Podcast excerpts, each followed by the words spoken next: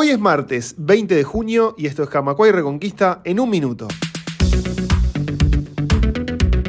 El Consejo del Sector Financiero Oficial de AEBU anunció el corte de horas extras, guardias y cambios de horario en todos los bancos oficiales. Esta medida obedece a la defensa de la caja bancaria que viene llevando adelante el sindicato en todo el país.